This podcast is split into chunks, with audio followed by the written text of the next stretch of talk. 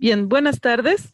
Hoy con la Emilia Sinache estamos con Eliana Quiroz, que es parte de la Fundación Internet Bolivia y con quien vamos a hablar principalmente de qué es la cultura digital.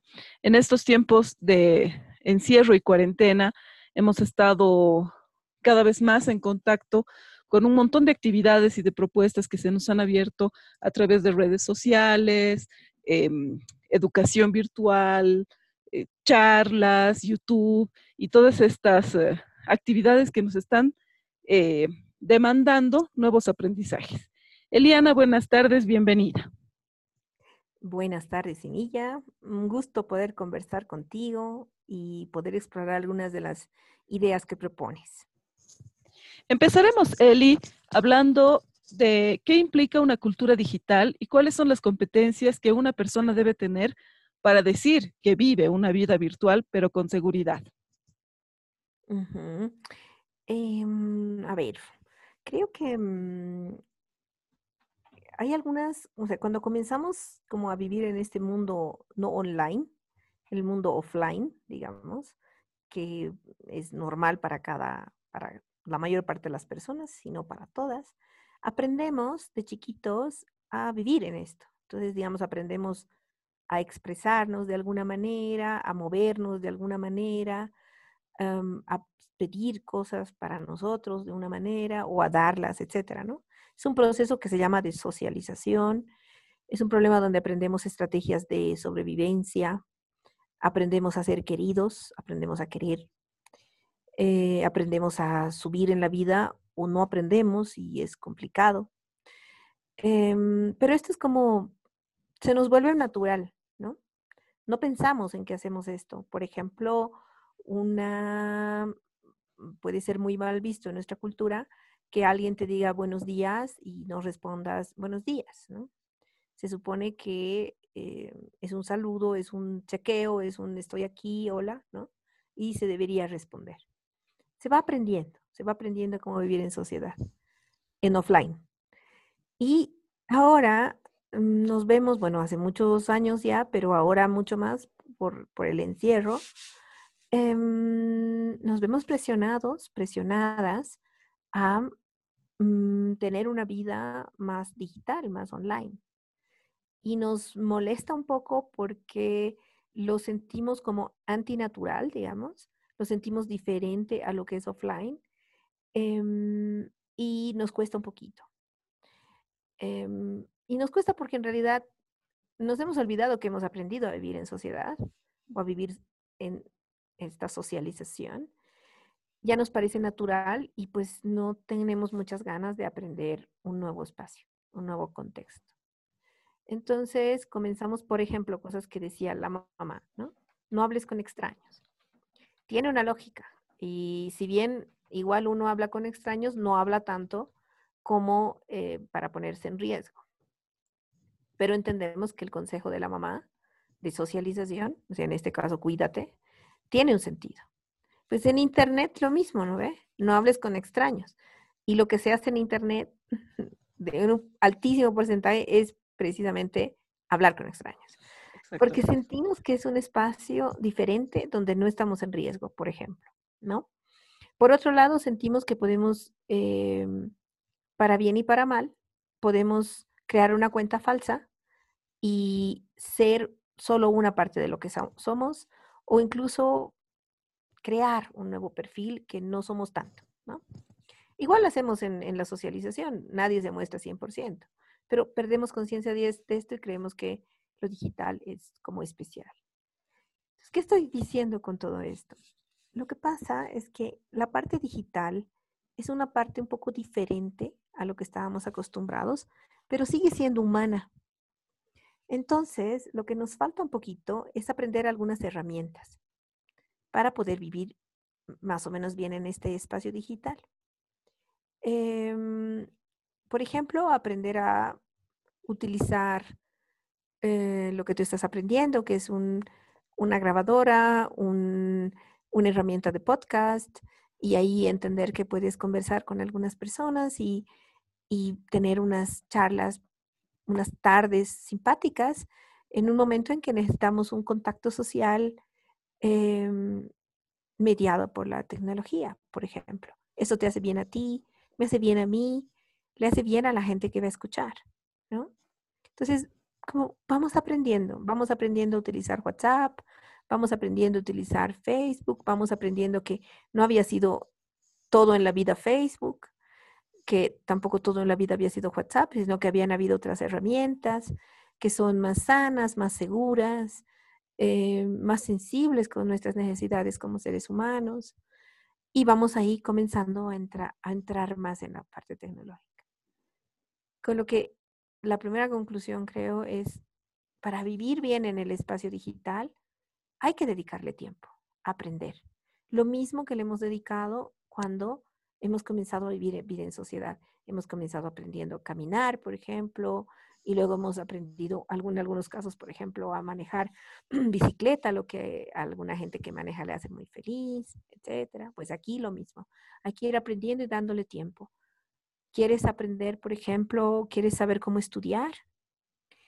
Y luego te encuentras en internet, digo, y luego te encuentras que la mayor parte de las clases de las universidades más renombradas en el mundo están online gratuitamente.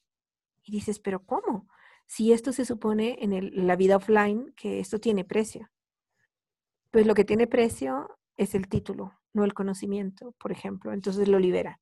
Y entonces comienzas a entender ya no solo la herramienta, sino cómo funciona el contexto. Y eso es en realidad tener una vida digital, no tanto una cultura digital como una vida digital, ¿no?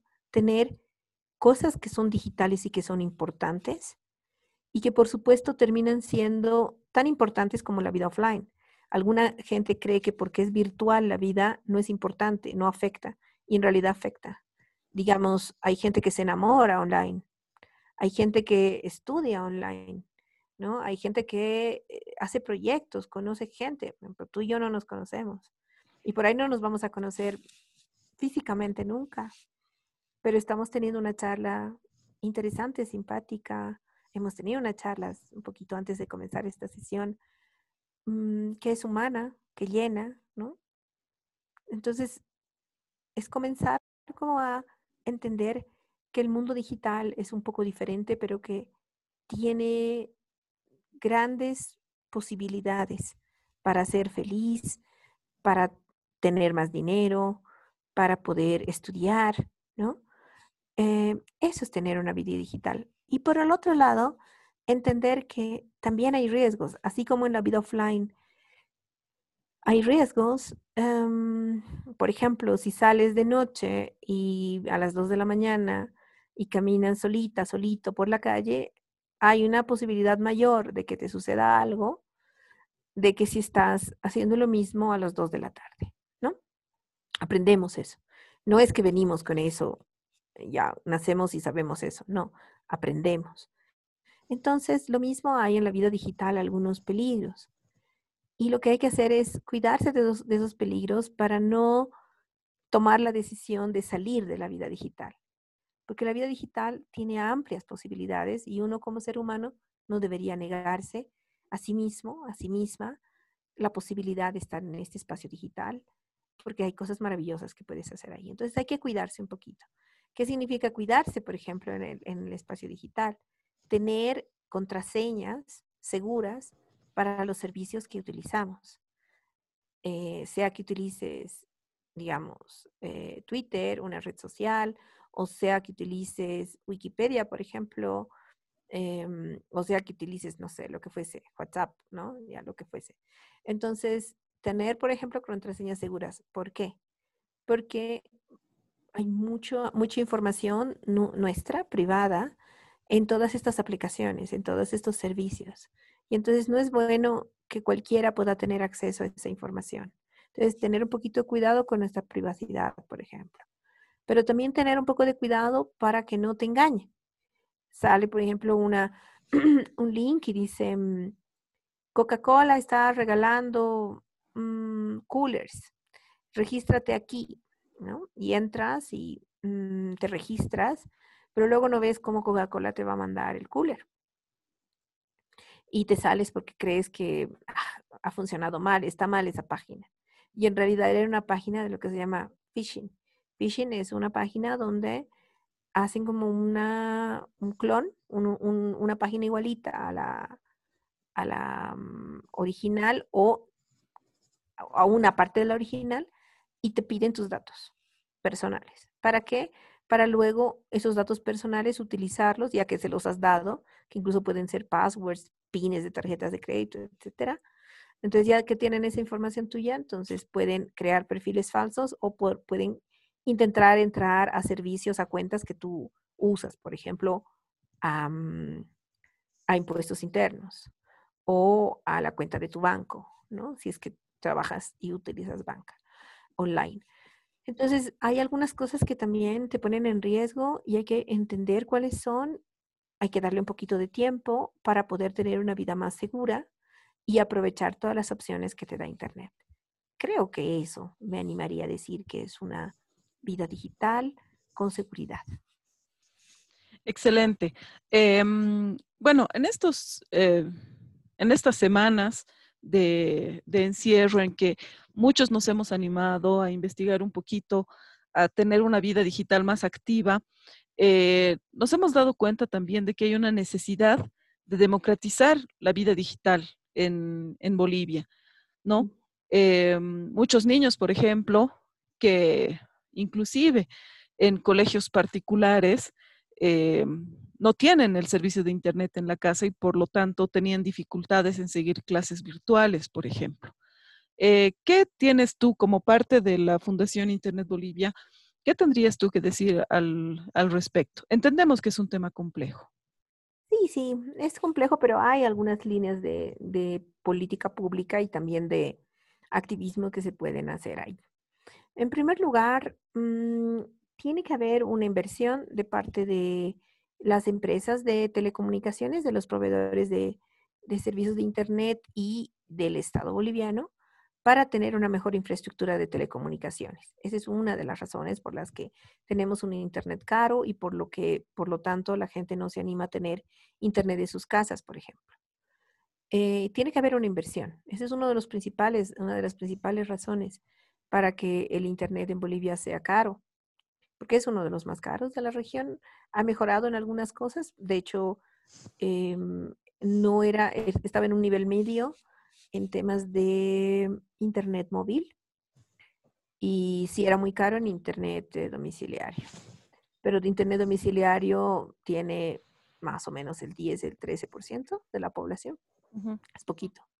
Entonces, realmente la mayor parte de la gente se conecta casi exclusivamente desde su celular. Y ese estábamos en un nivel medio, no tan caro, pero ahora han cambiado algunas, han cambiado sobre todo las tarifas de fuera de otros eh, países y hemos terminado siendo otra vez uno de los países más caros. Entonces, tiene que haber una inversión en infraestructura, ¿ya?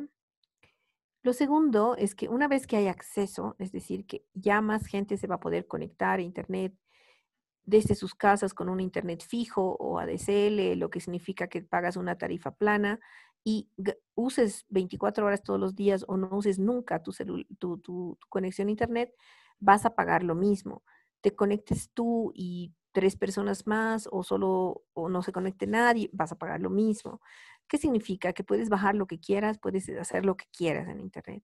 Y es el momento de la creatividad, del desarrollo tecnológico, del estudio, del trabajo, ¿no? O sea, necesitas este tipo de conexión. Entonces, ahí la idea es tener mejores conexiones domiciliarias, básicamente, o de oficina. Eh, entonces, la apuesta tanto por un Internet móvil no es bueno. O sea, si tienes un Internet, tienes Internet en tu celular, pero es caro y no te permite hacer todas las cosas. Por ejemplo, no podríamos pensar en estudiar un diplomado o una maestría porque normalmente habrá video. Y el video para quien se compra megas, se compra datitos todos los días, es muy caro. Mm. Entonces, eh, la idea sería siempre intentar tener, intentar como política pública desarrollar mejores, mejor infraestructura de telecomunicaciones.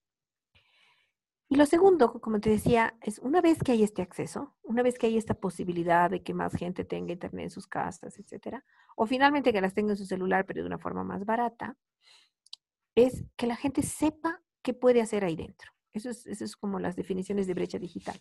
Uno es acceso, estructura, y lo otro son habilidades. Entonces, no se resuelve con que la gente pueda conectarse a Internet, sino que pueda hacer cosas ahí dentro. Entonces, se tiene que poder em, hacer eh, capacitaciones de alfabetización digital. Em, ahí te cuento algunas cosas, ¿no? Por ejemplo, eh, no solo nosotros, no solo la Fundación Internet Bolivia, donde trabajo, sino hay otras iniciativas varias que hemos comenzado a ayudar a digitalizar. Es decir, por ejemplo, un grupo de sindicalistas mujeres nos contacta y nos dice que quieren dar unos cursos de capacitación de derechos em, a sus afiliadas en esta época de cuarentena. Y entonces están buscando una plataforma para hacerlo, pero no saben cómo operar y cómo, cómo se hace, ¿no? Y entonces les damos un curso, un curso que es gratuito. ¿eh? Si alguien necesita, no hay problema, lo hacemos. Eh, mientras sea un grupo responsable y no, es, no sea que un día hay dos, el otro día hay diez, el día siguiente hay cuatro, ¿no? Y siempre diferentes, digamos, no es la idea. Sino que si hay un compromiso, también hay un compromiso en nuestra parte, pero enseñamos eh, digitalización de lo que se necesite. Esa es una, pero esa es como muy de esta sociedad civil. Tiene que haber una política pública masiva desde los gobiernos, sean municipales, departamentales, gobierno nacional, donde se alfabetice a las personas. Eh, un segundo punto ahí es que mm, en esta cuarentena me he metido mucho más en WhatsApp, que yo en realidad no me gustaba mucho. Yo prefiero utilizar servicios más seguros como mm, Telegram y Signal. Entonces en WhatsApp tenía los típicos grupos de colegio, de universidad, digamos, incluso laborales, pero que terminan siendo laborales, pero así como de diversión, ¿no? Se terminan siendo grupos un poco de memes o de, de rezos, de oraciones o de mm, felicitar por cumpleaños, digamos, ¿no? Entonces, sinceramente no son grupos muy interesantes. Entonces, mis grupos interesantes están en Telegram, ahí trabajo. Pero me he comenzado a meter mucho más en WhatsApp ahora. Y creo que es bueno. ¿Por qué? Porque ha habido un, ahí hay un grupo de, hay grupos solidarios que están ayudando en los barrios y uno, entonces la mayor parte de la gente usa WhatsApp y por lo tanto WhatsApp termina siendo la herramienta más o menos obvia ahí. ¿Y qué me he dado cuenta?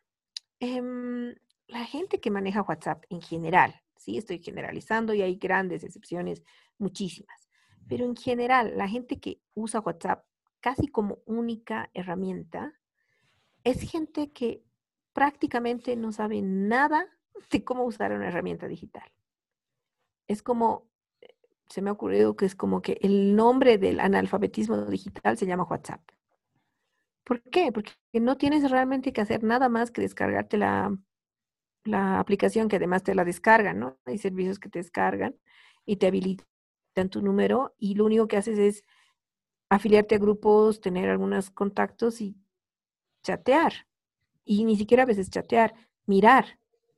No necesitas prácticamente hacer nada más. no necesitas ninguna habilidad.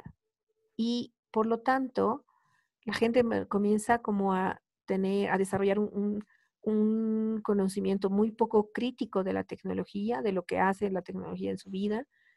Em, la mayor parte utiliza para contactar familiares, lo cual está bien, y amigos, pero no entienden que hay muchas más cosas que la misma herramienta, el mismo WhatsApp podría dar. O sea, se puede dar clases en WhatsApp si uno entiende la herramienta y le, saca jugo. Entonces, ahí veo que, por ejemplo, es una desgracia tener WhatsApp, porque además las empresas lo que hacen es que te dan WhatsApp ilimitado, es decir, digamos, tú tienes dos pesitos, creo que antiguo es lo más barato, ¿no? Y compras tus megas, tus datitos diarios, y tampoco todos los días, sino cuando puedes, y una vez que se termina tu crédito, sigues conectado a WhatsApp. No necesitas pagar para estar conectado a WhatsApp. Por lo tanto, WhatsApp termina siendo la herramienta obvia y como no tienes un Internet mayor, un Internet que te permite hacer más cosas, terminas metido en WhatsApp, en los grupos que tienes, en los perfiles con los que puedes conversar y terminas siendo una burbujita. Súper terrible, digo yo. No, no, no, requieres ninguna habilidad tecnológica, no aprendes mucho, hay, hay que te El segundo nivel sería como las herramientas un poco más complejas como Facebook, eh, donde también puedes tener una vida muy pasiva, pero hay tantas herramientas y tantas posibilidades que mínimamente le pones un fondo a tus posts. Ah, puedes hacer videos, puedes hacer transmisiones ahora en grupo. Em, tienes muchas herramientas, ¿no? Puedes escribir notas, obviamente postear fotitos con texto. Em, es una herramienta un poco más compleja, ¿no? Lo que en todo caso es mm, como em, termina siendo muy de tus amigos, aunque 5000 es un montón. Yo no creo que haya personas que tengan 5000 amigos, eh, pero igual termina siendo una, una red semi, semi pública, ¿no? no es toda, WhatsApp es privado, Facebook es semi público. Mm, y después está otras herramientas como Twitter, por ejemplo, que es mucho más público y donde requieres tener un poquito más de lectura e información realmente para... Ah, no siempre, ¿no? También hay, hay otros espacios de Twitter un poco más suaves. Pero bueno, normalmente es un espacio donde están periodistas, etcétera, son temas un poquito más serios, políticos. Y después están el mundo de Google, el mundo de búsquedas y de páginas y de YouTube, etcétera. Todas estas herramientas hay que poderlas enseñar, y no solo estas, sino las libres, las que tienen cuidado con tu privacidad y tienen cuidado con las cosas que haces ahí.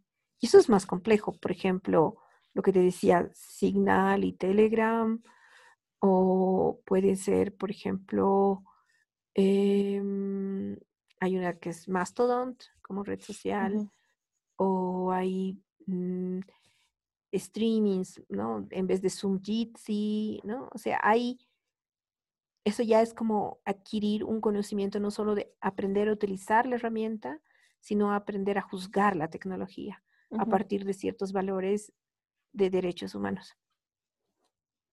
Y creo que todo esto es lo que uno debería poder aprender en algún lugar. Eh, si bien no es fácil, porque la gente, alguna gente aprende igual un poco naturalmente, como, como lo hacemos en el offline, como que con amigos y navegando, etcétera, aprende, ¿no? Pero otra gente no tiene tanta plata para navegar y tampoco tiene tanto tiempo y le estresa. Entonces sería bueno que hayan como también cursos, ¿no? De alfabetización digital, además de la política pública de mejorar una accesibilidad y que entender que, por ejemplo, en emergencias como estas, mínimamente se deberían bajar las tarifas, si es que no eh, abrirlas totalmente gratuitas para, por ejemplo, aplicaciones educativas y de, reuniones, etcétera, que sean más sensibles que Zoom con la privacidad, ¿no? Es un disparate que Intel diga, sí, vamos a hacer Zoom. Yo, Zoom ha sido ampliamente criticado. Tienes otras opciones, haz Zoom y algo más, mínimamente, ¿no? Em, o sea, pedirles también a las personas que están a cargo de, estas, de estos temas en política pública que se informen, ¿no? y esa es, creo, la tercera cosa. No solamente que nos den acceso a Internet, que nos permitan aprender herramientas y también tener criterio de juzgamiento, digamos, de qué tipo de tecnología quieres utilizar y qué tipo de tecnología el Estado debería utilizar, etcétera, sino también ser activo en el tema y eh, poder tener una vida política, no en el sentido partidario, sino en el sentido ciudadano, de entender que hay muchos derechos que se juegan em, en Internet, como libertad de expresión, como libertad de agrupación, como mm, protección de datos personales, privacidad, como lo que se llama neutralidad de la web, que es que ningún contenido debe ser preferenciado en su difusión. O sea, hay varios temas que tienen que ver con nuestra calidad de vida y también con nuestra dignidad humana que podríamos eh, entender, aprender el debate, tomar posición, informarse. Entonces, hay como mucho para hacer. La vida digital es tan grande o incluso tal vez más grande que la vida offline y que deberíamos poder tener espacios que nos enseñen a tener una vida más sana y más productiva en esos espacios digitales. Justamente en esa, en esa línea y entendiendo que uno de los primeros pasos es eh, efectivamente generar una red de infraestructura que permita a todos los ciudadanos o, la mayoría de los ciudadanos bolivianos acceder al servicio de Internet, pero hay otros temas que son eh, igualmente complejos, ¿no? Eh, y que tienen que ver más con el significado social, digamos, del, Internet. Una, una, de nuestras preocupaciones es eh, el hecho de que no es solamente, un poco en la línea que tú decías, no es solamente chatear en mi grupo de, de WhatsApp, ¿no? Sino justamente tener un espacio para entender hasta qué punto yo estoy viviendo una ciudadanía al participar en este grupo de, WhatsApp. Eh, estábamos hablando de estos grupos de solidaridad que se han abierto en los barrios, em, que tienen como eje de funcionamiento el, WhatsApp, ¿no? Y hay un montón de, mm, de eh, líneas por las que van los comentarios, ¿no? Sin embargo, hay una cuestión política que en este momento particular de, Bolivia está subyacente, ¿no? Hay em, una tensión silenciosa, vamos a decir. Em, ¿Cuáles serían, en tu criterio, eh, algunos tips que se les pueden dar a los administradores justamente de estos, mm, de estos grupos em, para poder hacer que estos grupos en WhatsApp sean más democráticos, más... Eh, eh, no sé si más abiertos, más tolerantes, eh, para evitar, digamos, que, que, afloren estas sensibilidades que existen. Bueno, venimos de un trauma, ¿no? todavía no está resuelto nuestro trauma de, de octubre, noviembre, que más allá del el lugar, el lado donde hayas, desde donde hayas vivido, ha sido traumático. Ha sido traumático estar en casa, y creer que se iban a em, entrar a tu casa porque alguien te decía que eso iba a suceder. Em, pero también ha sido traumático estar en un lugar donde los militares entraban y te, te decían que estaban matando gente y, pareciera que sí estaban matando, ¿no? Entonces ha sido traumático en todos los lugares donde has podido estar. es difícil. Entiendo que los grupos, que son sobre todo grupos, grupos solidarios, digamos, de vecinos, em, este, mm, tienen esta experiencia traumática, como todos.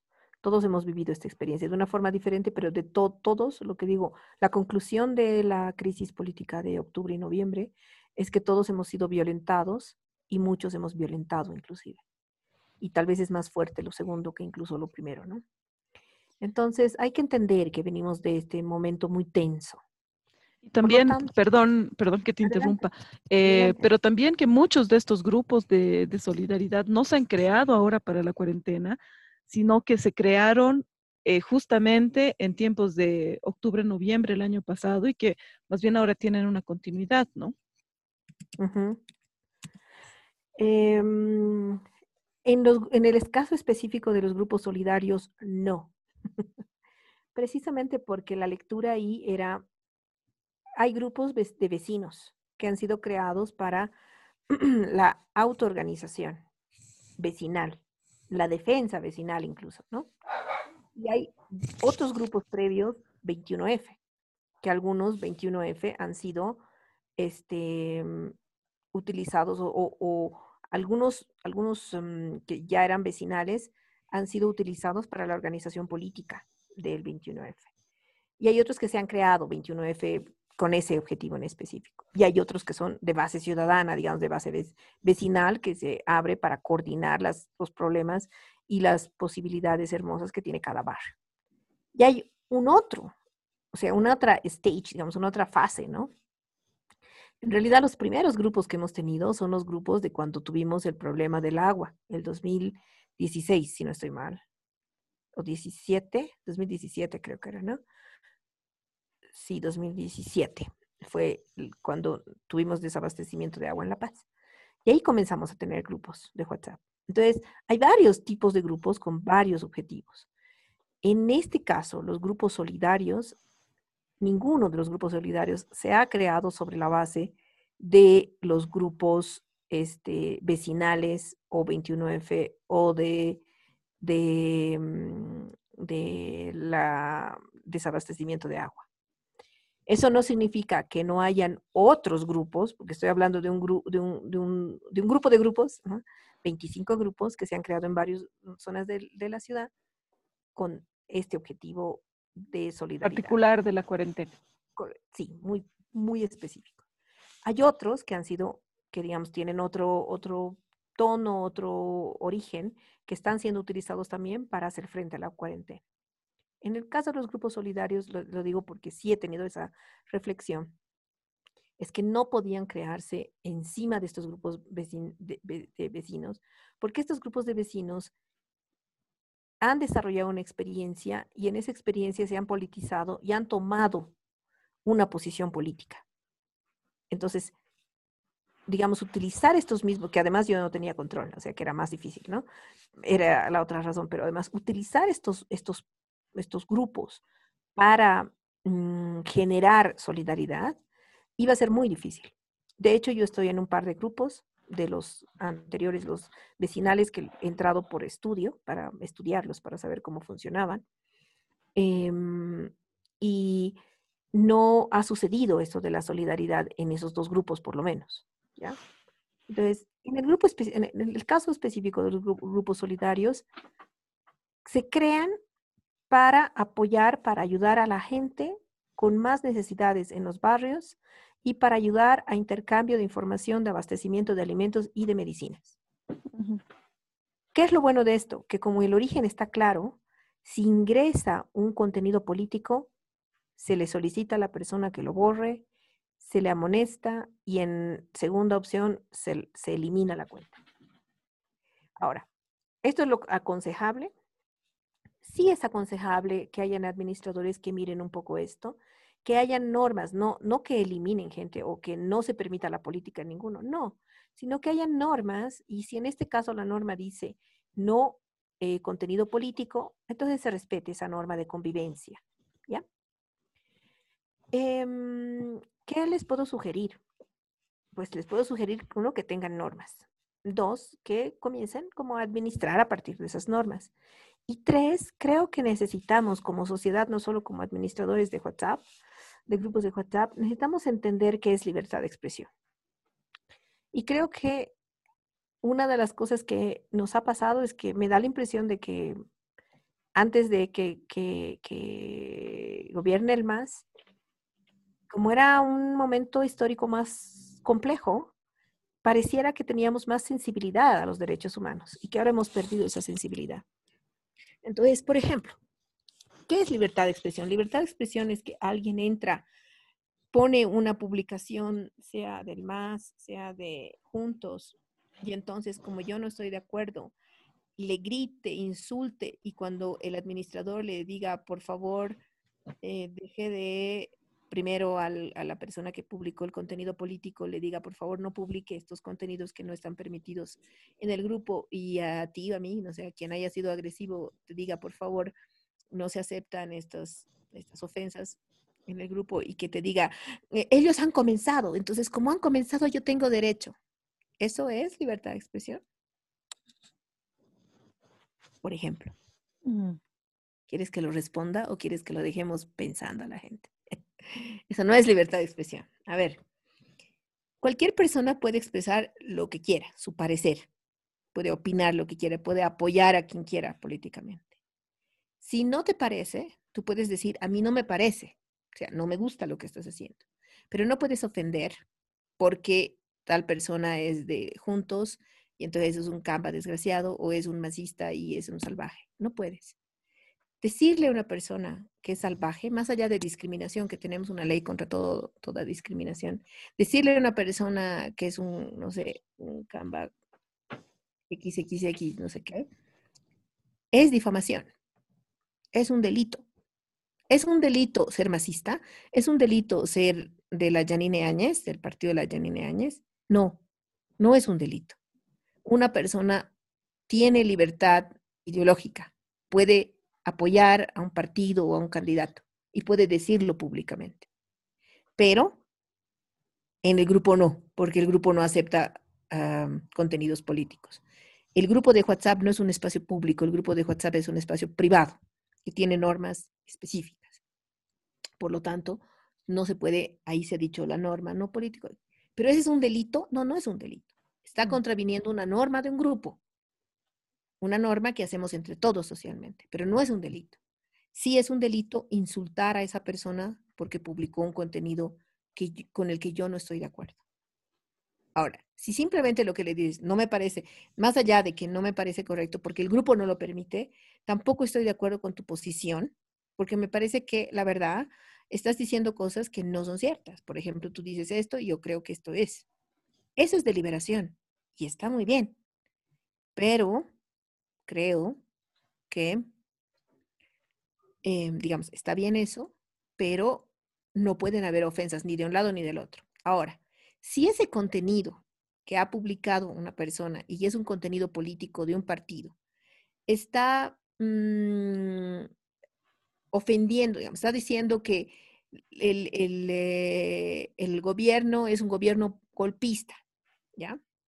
Está eh, diciendo a los masistas que, han, que son corruptos, ¿ya? Y esto es complicado, es un contenido, ¿no? ¿Es correcto? Sí es correcto tú puedes tener una opinión acerca de, la acción pública de los representantes de las autoridades y puedes perfectamente decirlo. Es sedición eso, es sedición, es decir, que yo le diga a la Janine Áñez que me parece que es un Estado, un gobierno golpista, ¿es sedición? No, no es sedición. En el máximo puede ser una difamación, si es que me comprueban, ¿no? si es que me comienzan un juicio y me muestran que no es un Estado golpista. ¿ya? Es algo que todavía está en debate si eso no es golpista, ¿no ve? Está en debate si ha sido si ha sido un golpe de Estado o no ha sido un golpe de Estado. Y no me estoy poniendo a ningún lado, ¿ya? Eh, yo no, no, voy a entrar al tema, pero creo que hay razones para decir que ha habido un procedimiento democrático y hay razones para decir que no ha habido procedimiento democrático, ambas, ¿ya? Es un debate, es un debate legal, es un debate de constitucionalistas. Entonces, me tienen que demostrar a mí que que así con pruebas me tienen que mostrar que no es golpe, que no es un gobierno golpista. Entonces ahí es difamación. Y lo que va a pasar ahí es que si yo pierdo el juicio y, me dicen has difamado, lo que yo voy a tener que hacer es pedir disculpas públicamente y probablemente pagar una multa. Nunca meterme a la cárcel. ¿Ok? Ese es el tema. Entonces nos está faltando un poquito como de entender de qué, qué tenemos derecho y qué no tenemos derecho. Ahora, si una persona lo que está diciendo ahí es, vamos, tomemos las armas, ¿no? En el anuncio político, tomemos las armas y matemos masistas o matemos cambas, eso es un delito. ¿Sí? este es el tema. Entonces, tenemos que saber que, aunque a mí no me guste, ¿no ve? Aunque lo que yo estoy leyendo no me guste, no por eso es un delito. En realidad, la libertad de expresión no está, pues, para defender a la gente que piensa igual que yo. Está para defender a la gente que exactamente piensa diferente a, a mí, que expresa incluso cosas que me parecen incómodas y hasta deplorables, digamos, ¿no? Ahí está la libertad de expresión, es para defender al diferente, al con el que yo no estoy de acuerdo. Porque para defender al que está de acuerdo conmigo, no es libertad de expresión, es de coalición, nomás vivimos en paz, somos felices, nos damos besitos. Exactamente. Entonces ahí ¿Cómo? Yo tengo mi posición política, por supuesto, pero en los grupos, digamos, solidarios, yo no expreso jamás una opción, una, mi posición política. Nunca hago análisis político, nunca. Lo que se hace es, hay algo de contenido político, se elimina. ¿Por qué se elimina? No se elimina porque es un masista desgraciado, porque es una yaninista desgraciada, no sé, añenista, no sé qué serán desgraciados. No, sino porque ya hemos convenido entre todos que el contenido político no se acepta. ¿Es mala la política en sociedad? No, es buena. La gente tiene que politizarse, tiene que tomar un partido, tiene que tomar una posición ideológica. Eso es bueno, se apropia. Ciudadanía le llama, ¿ya? Es bueno. Solo que en el grupo no, porque es muy polémico y perdemos el tiempo y el objetivo del grupo es ayudar a gente necesitada y poder intercambiar información de abastecimiento de alimentos y medicinas. Eso es, no es tan complicado. Lo que pasa es que perdemos un poquito el norte a veces y creemos que porque hay una opinión que nos parece desagradable, este, entonces se la tiene que eliminar. No. Y tampoco, por el otro lado, es correcto entender que alguien te está atacando, o sea, te está denigrando y por libertad de expresión dejarla hacerlo. No. También hay que entender en qué momento, por ejemplo, tienes derecho de bloquear a alguien, de comenzarle un juicio a alguien, ¿sí? Porque obviamente todo lo que pasa en, web también es, eh, eh, perfectamente está en las, en las normas bolivianas cuando son delitos. Entonces, entender también cuál es el límite ahí, del otro lado, de qué dejo y qué no dejo hacer a partir de mis derechos. Y eso creo que hemos perdido como sociedad, no la tenemos clara. Además, obviamente, tampoco la doctrina de derechos humanos es clara en todo. Hay cosas que, mm, hay, hay, a veces derechos que coluden y que no se puede definir cuál está antes que el otro, ¿no? Está antes del otro el derecho a la vida y la salud, antes que la libertad de expresión, por ejemplo? Alguna gente diría que sí.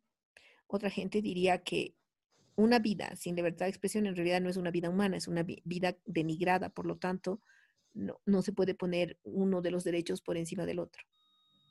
No sé. Es, como decíamos, es una...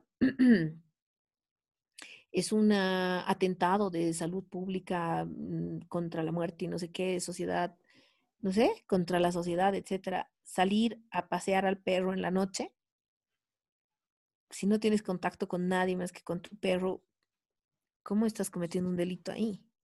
Entonces, y eso, denunciarlo en el grupo, llamar a la policía para denunciar al vecino. No sé, eh, creo que hay un momento en que nos hemos perdido como sociedad en qué es, qué son los derechos humanos y que además a, todos los a todas las personas mm, le reconocemos derechos solo por ser personas, no porque piense igual que yo. Es decir, esta persona tiene derechos porque piensa igual que yo. La otra persona que piensa diferente a mí no tiene derechos. Y entonces está bien que lo tomen preso y que lo presenten como una cosa juzgada cuando en realidad es un sospechoso de desinformación, mm, cosa, delito que no existe Constitución, y, aplaudimos, ¿no? Y nos parece súper bien. A este era el ministro de Minería, creo, el ex ministro de Minería, ¿no? No me acuerdo cómo era. Que le dieron el permiso y que luego lo tomaron preso en la calle. Eh, le dieron el salvoconducto para que se vaya a México, algo así. Y había gente que aplaudía que lo hayan tomado preso.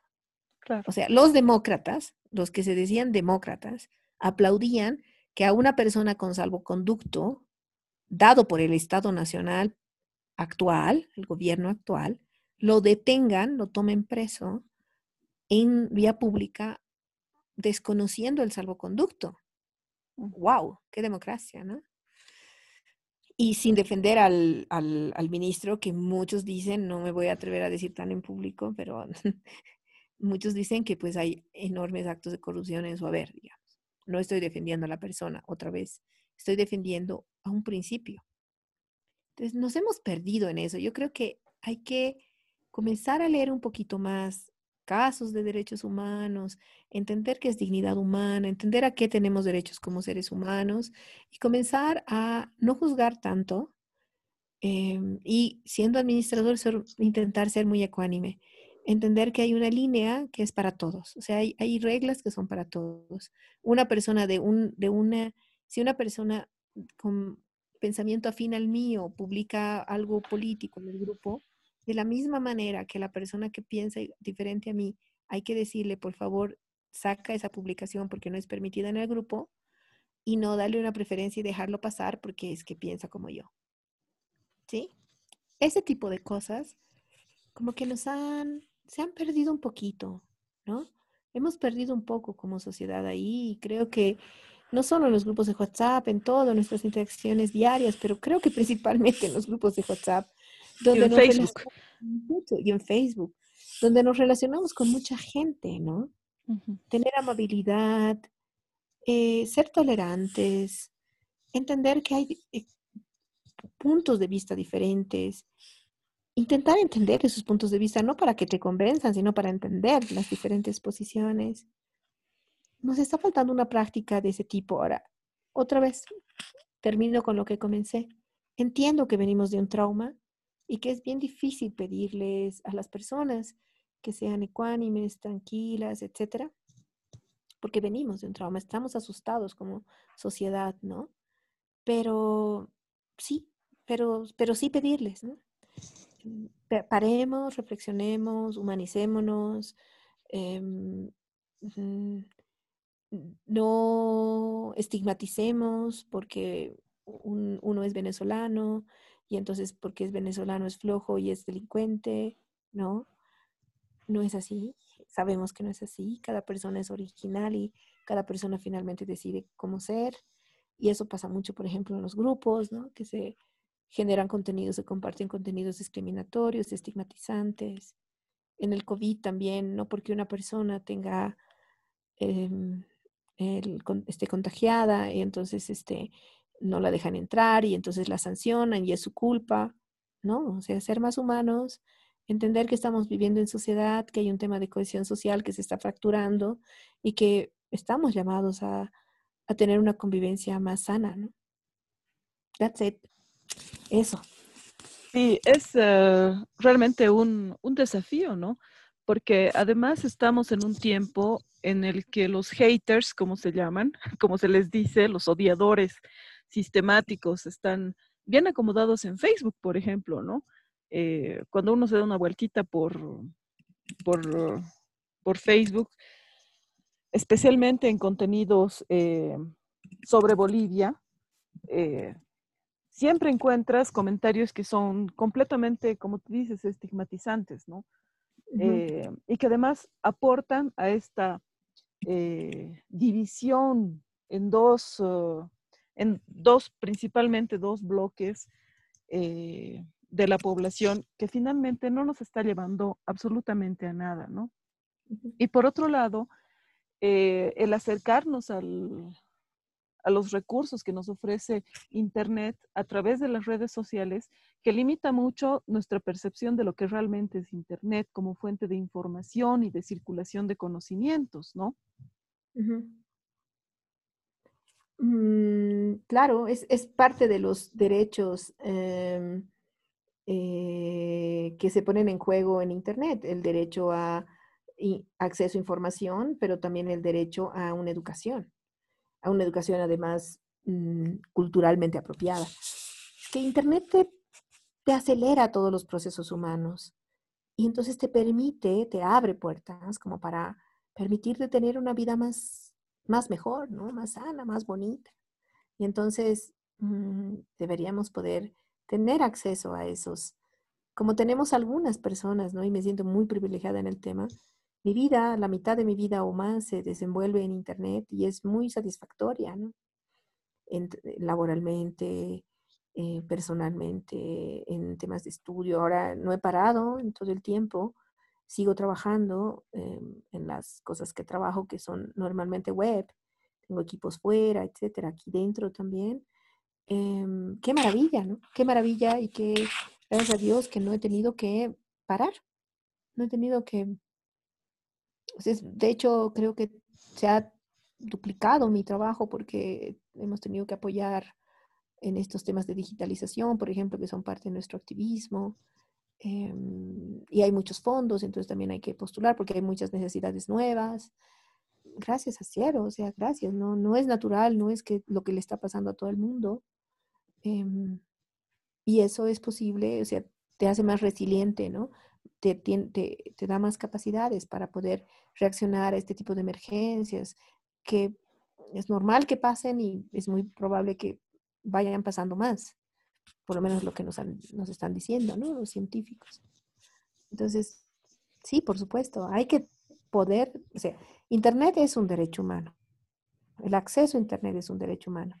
Eso ya Naciones Unidas lo ha dicho hace varios años y en la constitución política del Estado boliviana está mm, el reconocimiento de que el acceso a las telecomunicaciones es un derecho humano. hay reconocimiento constitucional. Entonces, tiene que haber una, política seria por la que los bolivianos y las bolivianas pues puedan tener un acceso así, ¿no? En, a Internet no solamente el acceso, sino el acceso con habilidades, el acceso con recursos, con posibilidades de sacar el jugo a estos espacios digitales, estas herramientas y poder ser creadores de tecnología. Eso viene con la idea de soberanía tecnológica que está bastante, digamos, siendo rechazada por varias autoridades actualmente, porque lo que quieren es contactar eh, puras empresas privativas, digamos, ¿no? Y no, no negarnos como país a desarrollar tecnología. Em, con lo difícil que es, por supuesto, es un camino aparte, pero bueno, por ahí va también ya toda la parte de política pública que tiene que ver con no solamente que todo el mundo se conecte, sino y que sepan qué hacer cuando se conectan, sino que los servicios, los datos de las personas que están, están en Internet, etcétera, estén seguras, estén seguros estén en servidores que no sean de empresas que luego los venden y quién sabe a quiénes.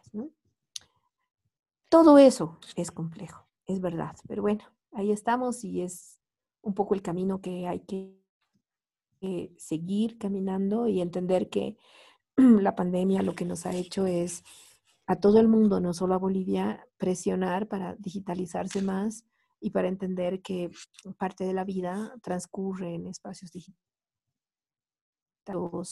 eh, poderla disfrutar.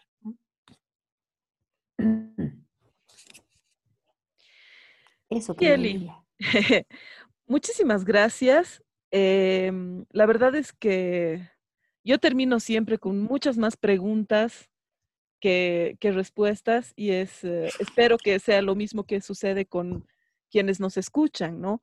Porque mm, entender todo lo que una vida digital implica para nosotros es bien amplio, ¿no? E implica muchísimos desafíos que mm, vamos a tener que ir aprendiendo y que tenemos que considerar, como tú dices, el lado humano detrás de, de cada uno de estos aprendizajes, ¿no?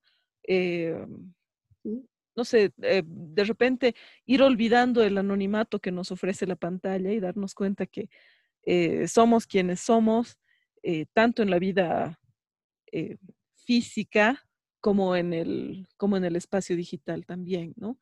Y em, desde nuestras posiciones ir aportando también a que toda la información correcta llegue a quienes tiene que llegar y en este momento que el uso de nuestras redes sirva también como un medio solidario para apoyar a quienes más lo necesitan.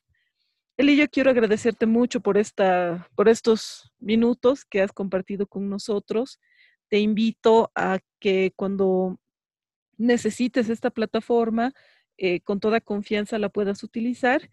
Y no sé si quieres decir algunas palabras antes de despedirte.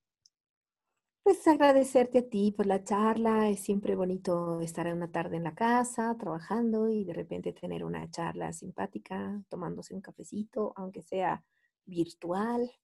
Bueno, mi café es, es en serio, pero la, la, forma de compartirlo es virtual. Siempre es bueno. Te agradezco por el espacio, por la charla, por los oídos.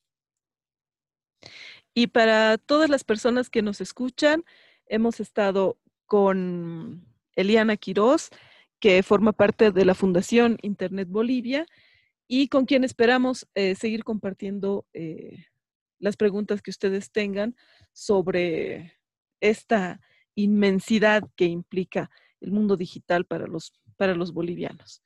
Que tengan muy buenas tardes. Muchas gracias. Chao, muchas gracias.